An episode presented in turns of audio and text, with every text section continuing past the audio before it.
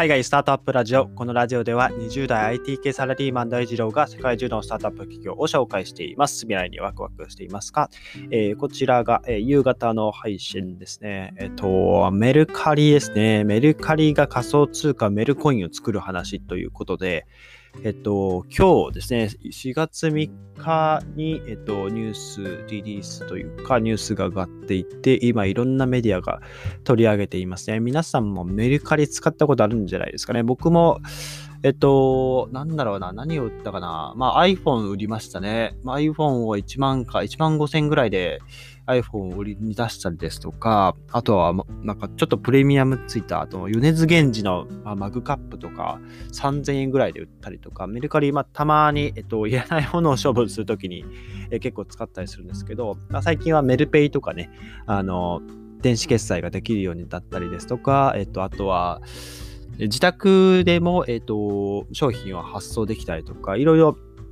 取り組みをされていらっしゃるかと思うんですが、まあ、ついに、えー、このメルカリが新会社メルコインの設立を、えっ、ー、と、今年、えー、この4月ですかね、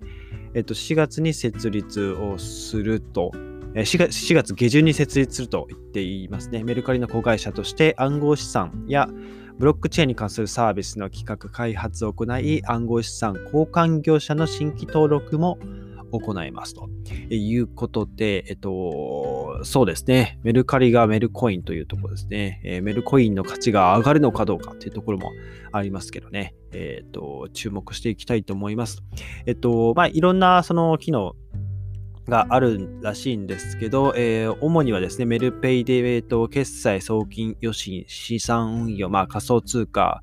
えー、を、まあ、やっている、やっていくというところで、まあ、一つのウォレットで、まあ、それらを管理できるような機能を提供していくと。いうことで、えっと、おそらくこのメルコインがいわゆる NFT ですね、えっと、まあ、えー、交換不可能な、代替不可能な、えー、デジタル資産、デジタルアセットとして、えー、発行されていくと、まあ、トークンですね。発行されていって、このメルコインの価値が上がっていけば上がっていくほど、えー、まあ、参入当初、メルコインの価値が例えば、えーと、アメリカの1ドルに相当するとかでゲットして、えー、メルコインの価値がどんどんどんどん上がっていって、えー、まあ、それが2年後、3年後にですね、えー、メルコインが、え、1つ1メルコインが100ドルの価値になったということであれば、1ドルの価値の時に買った人は、え、価値が100倍になっているわけですね。うん。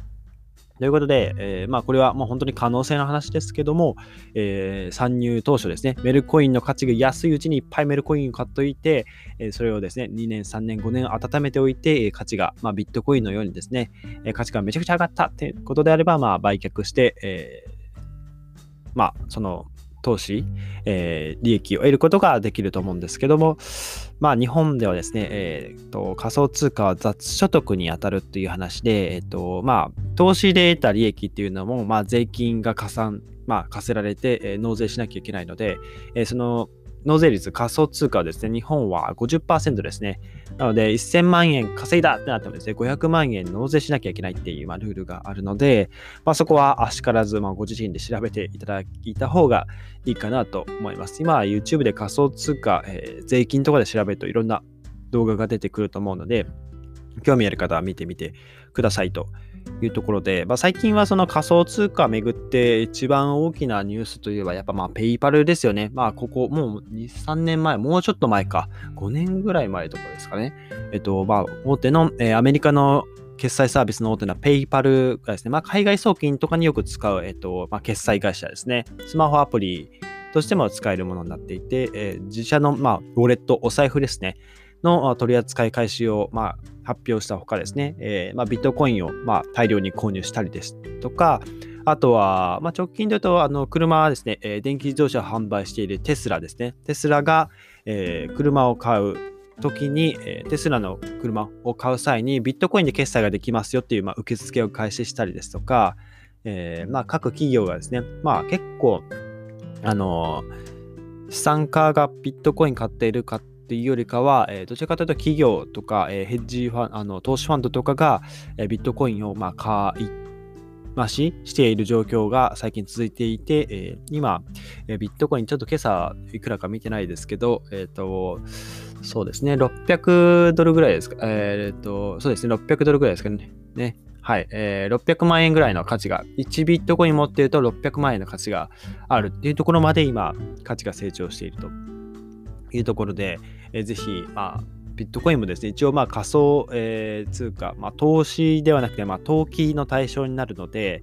えー、まあくれぐれもですね、えーとまあ、買うときはまあご自身の判断でというところはあるんですけど、まあ、今ですね、コインチェックの CM も今まだやってんのかなえー、っと、確か今年2021年の年明けにコインチェックが CM したりとか、CM を再開したりとかあったので、えー、っと、まあ、仮想通貨の市場ですね、新しく口座を開設する方の申し込みが殺到しているなんていうニュースもあったりするので、ね、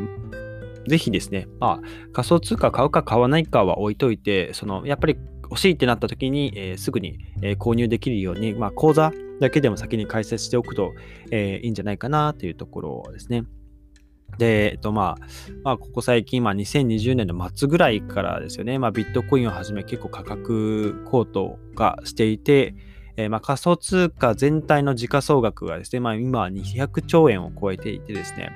えっと、まあ、投資の対象の金ですね、金、ゴールド。えー、ゴールドの時価総額が今1200兆円なので、世界中のゴールドですね。えー、まあ、その金の、えー、時価総額、うんまあ、全体の、世界全体の時価総額の6分の1に、迫っているというところで、まあもう少しすると、まあ金の価値を上回るじゃないかっていうところで、わかんないですよ。えー、金を持っている人が、えー、金じゃなくて ビットコイン買った方がよくねっていう感じですね。まあ切り替えるっていう、まあ、こともあり得るのかなっていう、えー、ところですね。で、直近だと、あの、アメリカの、えー、フィフィリティっていうところがですね、あのビットコイン ETF の、まあ、承認申請を、えー、アメリカの証券取引委員会に行ったっていうところでも話題が上がっているので、えー、ビットコインがですね、まあ、今、投資の対象として、えーまあ、ETF ですね、えー、投資信託として、えーまあ、ビットコイン、イーサリアム、あとは、まあ、なんでしょう、まあ、IOST とか BAT とか、まあ、いろいろありますけど、まあ、そういった、えー、いい銘柄を集めた、えー、ETF とか、まあ、投資のその商品を開発して、その、なんて言うんでしょう、各、まあ、SBI とか楽天証券とかっていう、まあ、証券会社が、えー、まあ、商品化したりして、えー、お客さんから預かったお金で、えー、仮想通貨に投資をして運用していくという、まあ、市場も出てきたりしていますね。はい。というところで、えーと、最後にですね、えー、簡単にメルカリの発表ですね、全文を話していきたいと思います。えー、まあ、ちょっとあの僕のあの配信というかこう、まあ、意見はここまでなので、まあ、最後、メルカリの発表、興味ある方は聞いてみてください、えー、株式会社メルカリは暗号資産やブロックチェーンに関するサービスの企画開発を行うことを目的に、メルカリの子会社として、2021年4月下旬に株式会社メルコインを設立することを決定いたしましたので、お知らせいたします。えー、メルコインは今後暗号資産交換業者の新規登録申請を行う予定ですと。えー、暗号資産は現在暗号資産全体の時価総額は200兆円を超え、これまで採掘された金の時価総額約1200兆円の6分の1の規模に迫るなど、大きな存在になりつつあります。国内の暗号資産やブロックチェーンの領域においては、2017年4月に資金,、えー、資金決済に関する法律が改正され、以降、様々な事業者が暗号資産交換業に参入、資産運用を中心に活用が広がっています。